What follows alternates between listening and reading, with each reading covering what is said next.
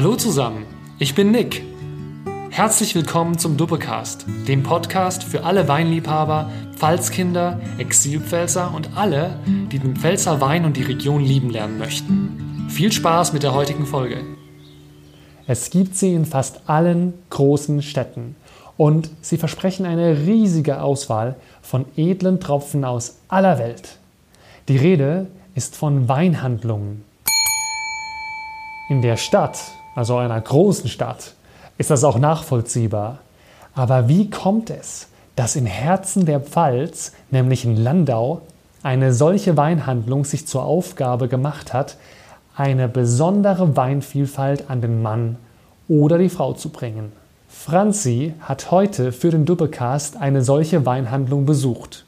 Wir wollten nämlich herausfinden, wie inmitten einem der größten Weinanbaugebiete Deutschlands eine Weinhandlung überhaupt funktionieren kann. Und warum es sich manches Mal anbietet, in eine solche Weinhandlung zu gehen, anstatt direkt zu einem Weingut. Ganz nebenbei lernen wir auch, was Flying Winemaker sind und verkosten einen Meerwut. Was? Verzeihung, einen Wermutswein als Aperitif. Na dann, Prost!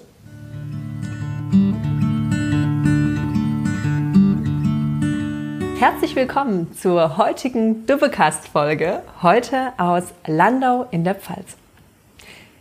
Ich bin heute in der Weinhandlung am Kleinen Platz in Landau und habe das große Vergnügen, mit Kai Fest ein Interview zu führen. Hi Kai, guten Morgen. Hi, moin Franziska. Ja Kai, Landau ist mit ca. 2000 Hektar Rebanbaufläche eine der größten Weinbaugemeinden Deutschlands und liegt zugleich im zweitgrößten Weinanbaugebiet in Deutschland. Kürzlich hörte ich die Worte, wenn man in der Pfalz lebt, da fließt der Wein praktisch in einen hinein. Ein Weingut reicht, reiht sich an das nächste an. Wer kauft da denn sein Wein in einer Weinhandlung? Fangen wir mal am besten damit an. Ja, das ist echt eine, eine gute Frage. Ähm, gar nicht so leicht zu beantworten, wie man vielleicht denkt. Ähm, aber ich glaube, das sind hauptsächlich Kunden, die Wert auf eine ähm, gute Beratung legen, die vielleicht ein bisschen mit der Auswahl im ähm, Supermarkt entweder überfordert sind oder unzufrieden. Und die zum Beispiel jetzt ein Geschenk suchen für jemanden. Also es kommt total oft vor, dass Leute geschenkt wollen und gar keine Ahnung haben, was sie denn jetzt nehmen sollen. Und ähm, sie wissen ungefähr, was derjenige, also der Beschenkte möchte. Und dann heißt es halt für uns ähm, so ein bisschen Vorstellungskraft aktivieren und überlegen, was könnte denn so einer Person ähm, schmecken. Und da haben wir halt eine sehr breite Auswahl. Also zu uns kommen halt Kunden, die ähm, einerseits renommierte Weingüter suchen, ähm, eine breite Auswahl, eine tiefe Auswahl schätzen und ähm, einfach eine gute fundierte Beratung, weil unser Plus ist halt, dass wir eigentlich jeden Wein, der bei uns steht, auch persönlich ähm, probiert und ausgewählt haben. Also es ist kein Zufall, dass der bei uns steht.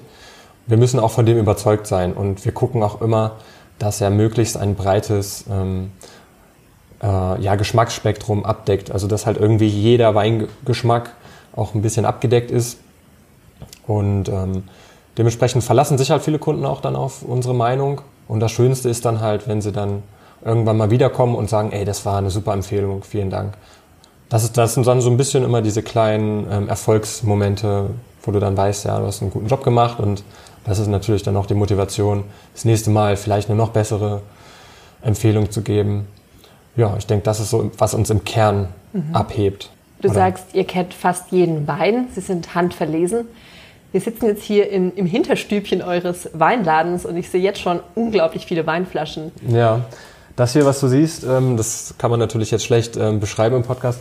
Das sind locker, ich würde sagen, 150 Flaschen, 200 Flaschen. Das ist unsere Ahnengalerie. Also mhm. wir haben ja über die Mittlerweile sind es ja über zwei Jahrzehnte, haben wir hier viele Feste gefeiert und Veranstaltungen gehabt, Weinproben.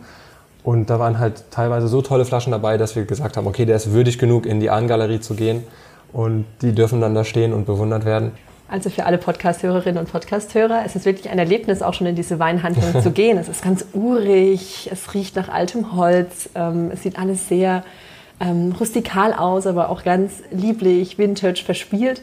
Also ein Besuch lohnt sich auf jeden Fall.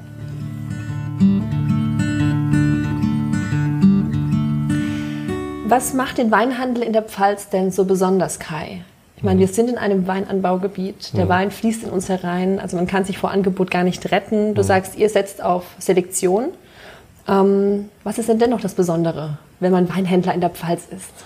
Ja klar, du wie du es gesagt hast, also wir sind halt von Winzern umzingelt ähm, und weintechnisch lebst du ja halt in der, in der Pfalz wie eine Made im Speck. Du hast die Winzer vor der Haustür, die haben ähm, tolle Weine zu wirklich fairen Preisen. Ähm, du hast eine riesige Auswahl an Rebsorten und an Weinstilen. Und wir sind ein bisschen so der verlängerte Arm der Winzer.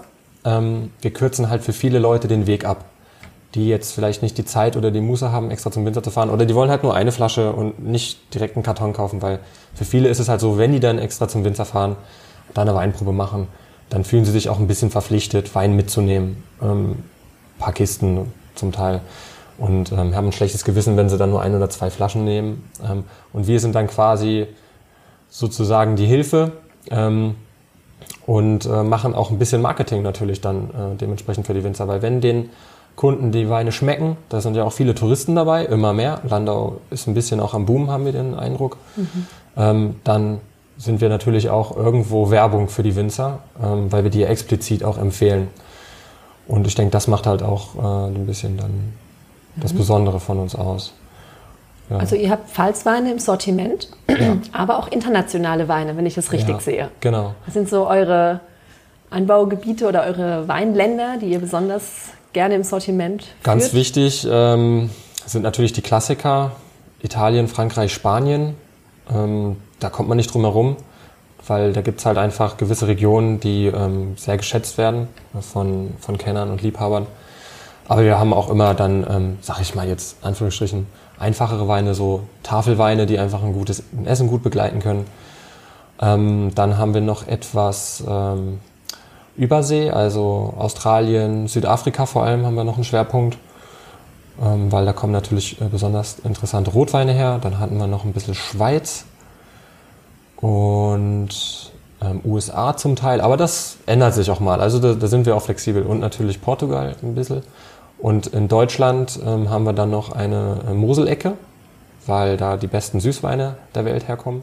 Ihr moselt manchmal auch auf? Wir moseln gerne auf, weil wir große Moselfans sind und äh, wir nutzen dann eigentlich jedes Jahr die Gelegenheit, mal in die Mosel zu fahren, den einen oder anderen Winter persönlich zu besuchen, zu probieren und äh, dann unseren Bestand aufzustocken, weil ähm, die Moselweine sind halt so speziell.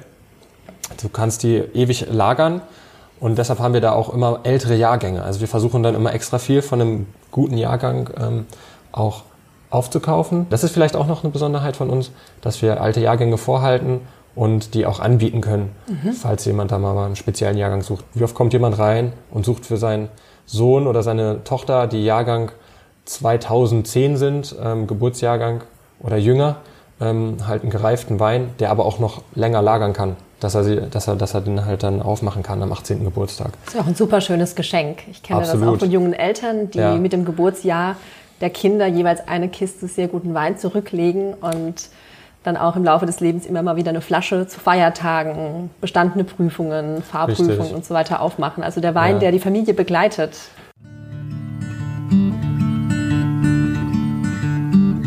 Kai, man hört ja immer, auch so im Freundeskreis, hm, ich bin kein Weinkenner, ich kenne mich nicht mit Wein aus. Mhm. Viele kaufen auch nach Etikett, geben sie zu. Ich bekomme öfter ja. mal Wein geschenkt mit der Aussage, ach schau, da war das Etikett so nett. Ähm, das geht übrigens auch Pfälzerinnen und Pfälzern so, obwohl sie hier ja. groß werden. Was erlebst du im täglichen Weinverkauf? Was sind denn so deine, deine lustigsten Geschichten? Was mir immer wieder auffällt, ist, dass viele Leute sich selbst total unterschätzen, was den Geschmack angeht weil ich denke, wir schmecken alle mehr oder weniger gleich, ähm, sowohl beim Essen als auch beim Trinken. Also wir haben ähnliche Assoziationen. Der Unterschied ist eigentlich nur zwischen, sag ich mal jetzt, den Weinkennern und den Laien, dass der Weinkenner besser artikulieren kann, was er da schmeckt. Er hat halt mehr quasi Verknüpfungen im Gehirn. Vielleicht auch wegen des Vokabulars, was er vielleicht sich angeeignet Richtig, hat. Total. Über das Weinverkostungen. Das ja. ist ein ganz eigenes Vokabular. Man könnte wahrscheinlich ein Wörterbuch anlegen. Deutsch, Wein, Wein, Deutsch. Da gibt es unfassbar viel, äh, was jetzt der Normalsterbliche vielleicht total komisch findet oder nicht versteht. Ähm, genau, und der, der Weinkenner, der ähm, umschreibt ja eigentlich nur, was er schmeckte. Weil das sind ja nicht die tatsächlichen Aromen von der Johannisbeere oder der Stachelbeere dann im Wein. Ähm, und oft ist dann so, dass der Laie dann sagt, oh, ja stimmt, du hast recht, genau das ist es. Und das ist einfach nur Übung tatsächlich. Und ähm, das Wichtigste ist, dass, ähm, das, das muss man sich immer wieder vor Augen führen, es gibt einfach Weine, die einem nicht schmecken, aber das heißt nicht, dass sie schlecht sind. Mhm. Also manchmal ist man vielleicht noch nicht so weit für einen bestimmten äh, Wein. Manchmal brauchst du ein paar Jahre, um dich daran zu tasten. Und wenn du keine Vergleichsmöglichkeit hast, ist es eh noch schwieriger, irgendwie zu sagen, was dir schmeckt, was, was dir nicht schmeckt und was gut ist und was nicht gut ist. Aber generell finde ich, ähm, grundlegend ist einfach, ähm, dass man offen ist. Und ich bin offen für alles. Ich probiere unheim unheimlich viel. Also ich probiere eigentlich jeden Wein, den man mir vorsetzt, ganz unvoreingenommen und mache mir dann mein eigenes Bild. Und das empfehle ich auch jedem ähm, Anfänger oder Laien, dass er einfach drauf losprobiert und sich auch nicht irgendwie erzählen lässt, das ist jetzt gut und das ist schlecht, mhm. sondern probier, schau, ob es dir schmeckt, schau, ob dir der Wein irgendwas gibt und vertrau einfach darauf. Und wenn er dir schmeckt, auch wenn er nur 4 Euro kostet, dann ist es okay für dich. Und wenn mhm. du am nächsten Tag keine Kopfschmerzen hast, umso besser. ja. Also da bin ich immer ganz, ähm, wie soll ich sagen, ganz offen, diplomatisch und ähm, ich würde niemals von oben herab irgendwie sagen, das ist jetzt gut und das ist schlecht. Mhm. Muss jeder für sich rausfinden und äh, einfach seinem eigenen Gusto vertrauen. Das heißt, du erlebst auch, dass Kundinnen und Kunden reinkommen und sagen, ich habe von Wein keine Ahnung, ja. Aber ich mag trockene Weine. Genau, ja, das kommt ziemlich oft vor. Und wie Und, gehst du dann vor? Ähm, dann gehe ich meistens zur Pfälzer Vinothek, weil da haben wir die größte Auswahl. Sehr gute Idee. Ja, natürlich. Also das ist immer noch die Nummer eins. Da äh, freut sich der Duppekast. Immer, immer. Ähm, und die Nachfrage nach denen ist natürlich auch am höchsten. Ähm, und dann stelle ich ihm halt so ein paar detaillierte Fragen. Ähm, mag er es sehr trocken? Mag er es fruchtig trocken? Ähm, mag er es exotisch? Mag er es ein bisschen ähm, ja, mehr zitrusfruchtig? Also gerade beim Riesling gibt es ja so viele Spielarten mhm. und wir haben so viele verschiedene Rieslinge, die kannst du nicht alle in einen äh, Topf schmeißen und deshalb muss man da schon sehr gezielt gucken, welcher passt denn zu der Person. Letztendlich ist, ist meine Idee immer, ich nehme den Kunden an die Hand und gemeinsam ähm, suchen wir den für ihn passenden Wein. Also mhm. mir geht es dann auch nicht darum, dass ich jetzt den Wein verkaufen muss, von dem wir noch am meisten Flaschen haben oder der gerade im Sonderangebot ist oder am meisten kostet, sondern ich gucke immer, dass der Kunde einfach den Wein kriegt, der ihn ähm, am ehesten zufriedenstellt oder glücklich macht vielleicht sogar. Dann ist es halt super. Mhm. Und ähm, wenn das gut läuft, dann kommt er vielleicht irgendwann mal wieder, freut sich und kauft ein paar Flaschen mehr oder probiert mal was Neues aus. Und das ist so eine Art Slow-Buying-Ansatz. Also anders als der Supermarkt. Wir versuchen, wir verkaufen vielleicht langsamer und weniger, aber dafür einfach gezielter, fundierter, besser. Und ein Kunde, der das halt zu schätzen weiß, der kommt irgendwann wieder und bringt vielleicht noch Freunde mit oder empfiehlt uns weiter. Und so hast du halt dann diese schöne Mundpropaganda äh, und das ist, wie ich finde, immer noch äh, das nachhaltigste Marketing.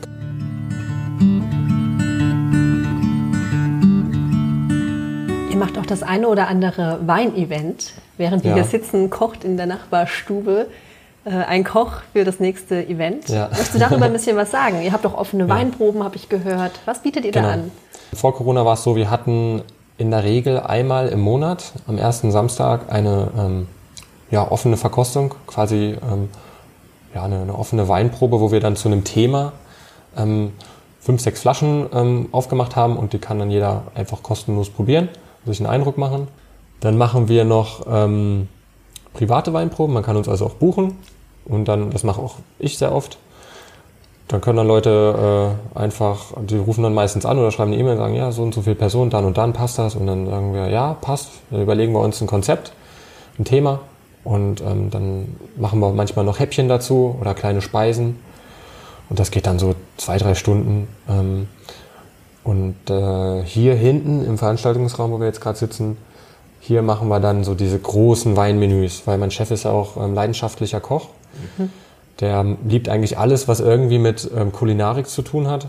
Ähm, und im Zuge dieser Weinmenüs machen wir dann natürlich auch immer Weinproben und erklären auch unsere Weine. Also meistens ist das auch eine Plattform für unsere Weine. Manchmal ähm, machen wir aber auch einen Länderschwerpunkt. Also wir haben ja schon zum Beispiel mal eine USA-Probe gemacht. Da haben wir so ein bisschen kalifornische Weine vorgestellt, Weine aus Oregon und Washington, mhm, weil sich das der Kunde so gewünscht hat. Ja, sehr spannend. Ja. Ich denke, bei diesen Weinevents wird dann auch ein Blick in die Ahnengalerie geworfen, noch ein bisschen Retrospektive. Mhm. So anerkennende Blicke, ja. Ja, wunderbar. Aber das zeigt ja auch, dass Wein ja nicht etwas ist, was ich kaufe und zu Hause öffne. Kann man auch machen. Aber Wein bringt ja in der Regel Menschen zusammen und schafft mhm. Emotionen und Erlebnisse. Und das kommt ja bei deinen Schilderungen auch nochmal ganz klar heraus. Ja. Mm, Kai, es gibt ja immer mal wieder neue Weintrends. Ich hatte den Eindruck, in den letzten paar Jahren ist der Sauvignon Blanc mega steil gegangen. Mhm. Kannst du dir erklären, woher das kommt? Wer setzt Weintrends und wie hm. schlägt das bei euch auf? Sauvignon Blanc gibt es schon ziemlich lange in der Pfalz. Und der Sauvignon Blanc trifft, glaube ich, gerade einen Nerv der Zeit weil die Leute es sehr gerne leicht mögen, fruchtig und trocken. Also in der Regel trocken heißt dann nicht trocken trocken, sondern so modern trocken. Da ist dann schon ziemlich viel Restzucker Moderne drin. Moderne Trockenheit. Ja. Klingt nach Klimawandel. Ja, das passt auch da voll rein gerade in das Thema, genau. Okay, ähm, moderne Trockenheit. Man scheut Was sich so ein bisschen das? vor feinherben oder halbtrockenen Weinen. Ähm, aber die, die, trockenen Weine, die sind eigentlich nicht wirklich trocken. Die sind so an der Grenze zu halbtrocken. Das das machen die Winzer dann auch schon ganz bewusst.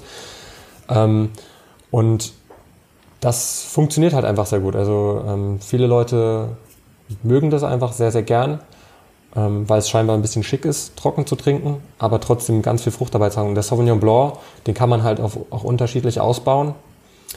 Ähm, da kannst du dann einmal diesen, diesen etwas grasigen grünen, ähm, fast mineralischen Sauvignon Blanc machen oder halt so einen, der in die exotische Richtung geht, so Richtung Maracuja, Passionsfrucht halt, ne? Sehr expressiv. Und, und das ist halt für viele sehr ähm, verlockend, verführerisch. Und der hat nicht so viel Säure, meistens zumindest, wie, ähm, wie jetzt ein Riesling. Und ich denke, deshalb trifft er so ein bisschen aktuell den Nerv der Zeit. Und das ist irgendwie so ein bisschen en vogue. Einfach Sauvignon Blanc klingt einfach auch cool, klingt, klingt schick. Kosmopolitisch. Total, mhm. ja. Und ähm, deshalb passt das, glaube ich, gerade. Ja, also die Pfalz generell kann man sagen, ist da sehr, sehr dynamisch und sehr ähm, flexibel, was das angeht. Und jetzt habe ich aber den Eindruck, was immer mehr kommt, ähm, sind so trockene Muscatella, Scheurebe, mhm. weil das auch schöne einheimische Alternativen sind zum Sauvignon Blanc. Also, das heißt, die Scheurebe ist der neue Trendsetter?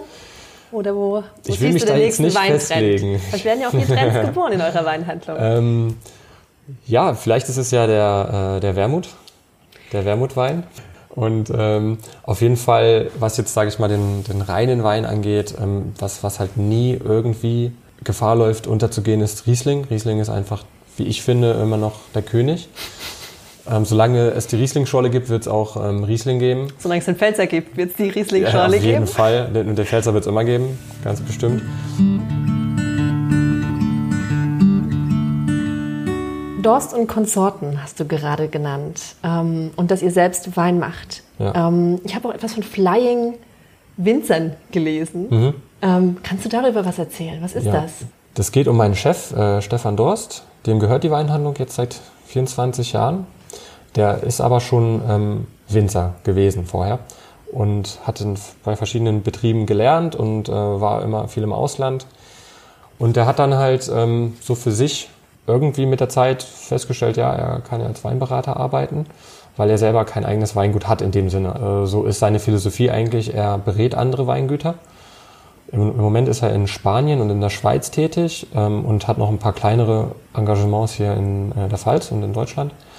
Und ähm, nebenbei, um sich so ein bisschen auszutoben und seine eigene Philosophie ähm, umzusetzen, hat er halt Dorsten Konsorten gegründet, wo er dann mit befreundeten Winzern so kleine Weinprojekte realisiert. Und das ist jetzt mittlerweile zu, ja, ich glaube, das sind um die 20 Weine, die da entstanden sind. Und ähm, manche sind halt dann so ähm, gut gelungen und so beliebt, ähm, dass, dass wir den, die halt dann jedes Jahr neu auflegen. Aber in der Regel sind es nicht viele Flaschen. Also das sind dann manchmal auch nur 400 Flaschen, manchmal mhm, sind es 800. Ganz exklusiv, ja. Ja, das ist so eine kleine handwerkliche Linie, wo wir halt auch dann die volle Kontrolle haben über den Prozess und ähm, da sehr viel justieren können und spielen können. Äh, wir füllen alles selber ab. Oft wird auch selbst ähm, verkorkt, ähm, dann äh, ab und zu noch gewachst. Äh, wir etikettieren das alles selbst und wir vertreiben es eigentlich auch selbst über die Weinhandlung. Also die Weinhandlung ist sozusagen das Dorst und Konsorten Hauptquartier, wo Vertriebsbasis, ähm, wo wir halt dann die ganzen Weine unter die Leute bringen.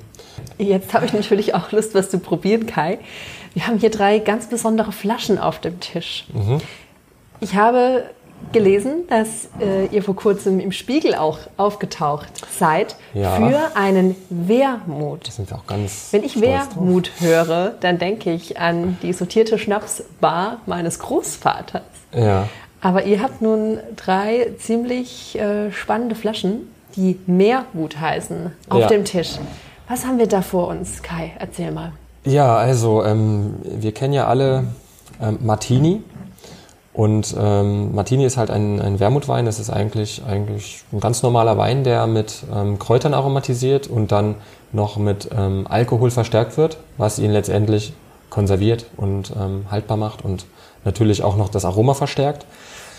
Ähm, ja, und wir haben uns gedacht, beziehungsweise Stefan, ähm, der macht den jetzt seit sechs Jahren, den Merwut Wermutwein, ähm, dass, dass er halt, äh, dass wir einfach einen gescheiten ähm, Wermut mal wieder machen, weil das in Deutschland gar nicht stattfindet. Also es gibt's ja eigentlich gar nicht oder gab es vor sechs Jahren nicht wirklich.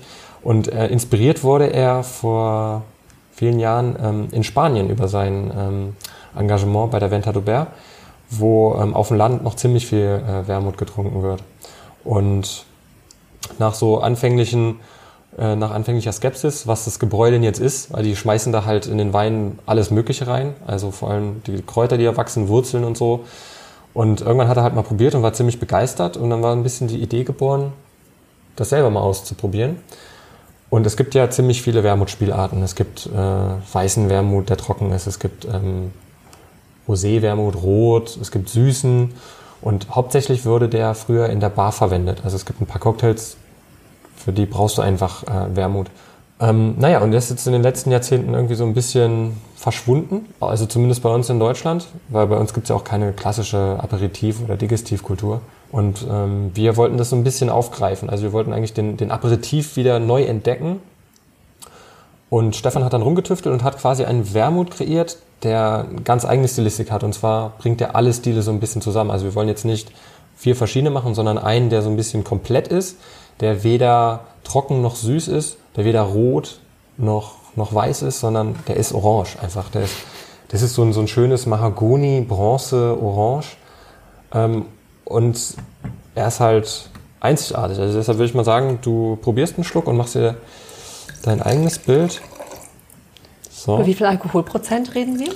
Der hat jetzt 18 und ähm, wir lesen, ähm, wir lesen die Trauben, das ist Grauburgunder, Weißburgunder und Spätburgunder, die lesen wir vollreif, also hochreif. Möglichst mit viel Öchsle, weil die dann natürlich äh, erstmal viel Zucker haben und zweitens ähm, eine ganz intensive Aromatik entwickeln.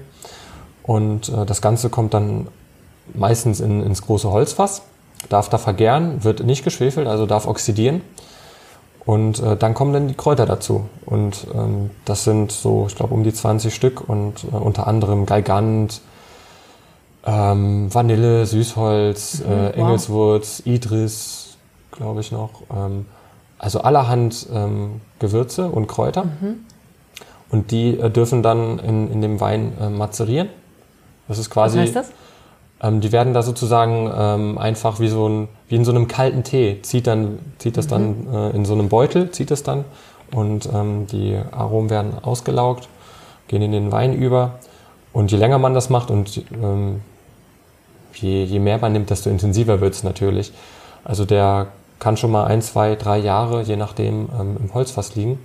Und so auf Eis, im Sommer auf Eis mit ein bisschen Zitronensaft, ist es halt ein, ein herrlicher Aperitif, der ähm, sehr erfrischend ist, aber gleichzeitig auch ähm, super intensiv. Aber jetzt, Kai, habe ich richtig Lust, das auszuprobieren. Also schon die Farbe ist Ja, echt überwältigend. Also die wichtigste Zutat hatte ich natürlich vergessen, ne? Das Wermutkraut. Das so. ist ja eigentlich geschmacksbringend, weil das bringt diese Bitternis rein. Richtig, ja. Das kennt man auch, ne? Ja, äh, vom Absinth zum Beispiel, ne? Du merkst, Oh, wow. es ist sehr intensiv. Und dazu kommen dann halt diese Trockenfrüchte. Oh, das riecht so ein bisschen wie so ein Christstollen. Das hat richtig Ja, was Weihnachtliches. total. Also Frucht und ähm, Ich, ich sage auch immer gerne, das ist wie so ein Spaziergang über den Weihnachtsmarkt. wow. So, ähm, du, du läufst vorbei an den, an den Schmalzkuchenständen, am, am Waffelstand ähm, und dann, dann am Bonbonstand, wo dann auch so ein bisschen diese kräutrigen, würzigen Noten reinkommen. Super würzig, aber auch ganz arg fruchtig, ne? Wow, total spannend. Ja. Stoßt man da auch an eigentlich? Ja, rum? klar. Also wir haben den jetzt einfach ganz klassisch in ein Weinglas ähm, Mhm. geschenkt.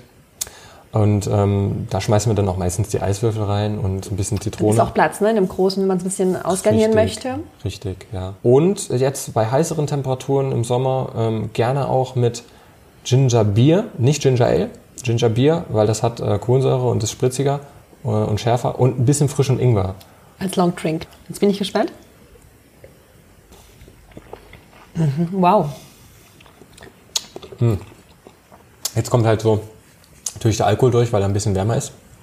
Also wir können den auch noch mal auf Eis mit ein bisschen Zitronensaft probieren.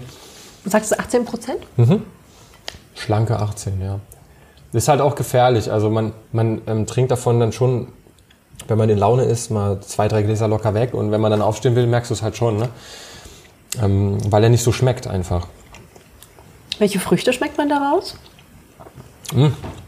Sieht so nach Orange aus, liegt aber wahrscheinlich an der Farbe. Ja, ich finde so ein bisschen Grapefruit, aber auch Datteln und Rosinen, so getrocknete Früchte, Aprikose, getrocknete. Ja, und das Ganze wird dann halt so getragen von dieser dezenten Süße und ähm, zusammengehalten von, von äh, den ganzen Kräutern. Also ist so auf vielen Ebenen, finde ich, sehr, sehr vielschichtig. Ähm, findest du da halt ganz viele spannende Aromen. Du hast uns auch noch eine zweite Wermutflasche bereitgestellt. Etwas kleiner, mit einem anderen Farbton. Scofflaw. Um was handelt es sich da? Das ist der kleine Bruder.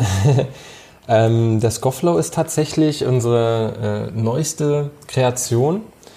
Das ist ähm, eigentlich, ein, der Scofflow ist eigentlich ein Cocktail aus der Prohibitionszeit, wo Alkohol verboten war und die waren dann ganz äh, pfiffig und haben einfach ähm, dem Alkohol mit Fruchtsaft, in dem Fall ist es Granatapfelsaft, ein unschuldiges Kleid gegeben. Das sieht ja aus wie ein, letztendlich sieht es aus wie ein, eigentlich wie ein Granatapfelsaft, ne? Oder wie ein Fruchtsaft, ein roter. Ähm, und damit hat man den quasi kaschiert, den Alkohol, auch durch die Süße. Ähm, und so haben sie halt den Oberen, die dieses Gesetz erlassen haben, so ein Schnippchen geschlagen. Und Scofflaw heißt eigentlich Gesetzesverspotter. Stimmt, ja. Ja. Alle, die in Englisch aufgepasst haben. To scoff a law. Ja. Und wir haben dann einfach unseren Mehrwut genommen, unseren Mehrwut äh, Grand Lux, das ist quasi die Turbo-Version von dem Mehrwut Classic, den wir gerade probieren, ähm, und hat ihn mit Roggenwhisky und Granatapfelsaft zum Scofflaw gemacht. Und den haben wir jetzt einfach mal ähm, auf Flaschen gefüllt. Also wir haben quasi einen in die Flasche gefüllten Cocktail, weil die wenigsten Leute haben halt alles, alle drei Zutaten zu Hause. Wunderbar, dann probieren wir doch mal diesen Gesetzesbrecher. Hm. Okay. Alkoholisch auf jeden Fall. Mhm. Das ist jetzt der Roggenwhisky. Der hat halt ein bisschen mehr Würze. Der ist ein bisschen ähm, kraftvoller als ein normaler. Und der Granatapfelsaft ist ähm, auch ähm, ganz naturbelassen, unfiltriert und ähm, ist jetzt nicht so super kitschig süß. Überhaupt nicht, aber auch würzig. Mhm. Aber so dieses rote, diese rote Beere, das schmeckt man schon. Also Ja. der wer rote Be Beeren mag und auch bitter, das Bittere schätzt. Bei Bitter ist auch so ein bisschen ein unterschätzter Geschmack. Also ähm, Bitter wird wirklich wenig äh, getrunken. Gerade, also gerade getrunken, auch beim Essen haben wir wenig Bitter, obwohl Bitter ja eigentlich gesund bedeutet in der Regel. Und sich sehr, sehr gut ergänzt mit Süß zum Beispiel. Und ähm, da wollen wir, in die Kerbe wollen wir auch reinhauen, ähm, weil es ja auch immer diesen Anklang hat. Ähm, und der Mehrwut war ja, also Wermut war ja früher auch eigentlich Medizin. Richtig entstanden ist er ja in den ganzen äh, Klöstern. Ähm, die haben ja Das schon. kommt aus der Klostermedizin. Eigentlich schon, ja, aus dem Mittelalter. Aus dem späten Mittelalter auch. Ähm, die haben das zur Behandlung eingesetzt. Ähm, und äh, ich meine, wir benutzen ja auch Kräuter zur Heilung und Behandlung. Und es ist ja nichts anderes als letztendlich ein Konzentrat davon. Ja, ist ja wunderbar, der, der Gesundheits-, den Gesundheitsaspekt mit dem Genussaspekt zu verbinden. Was kann es Schöneres geben? Richtig. Wunderbar.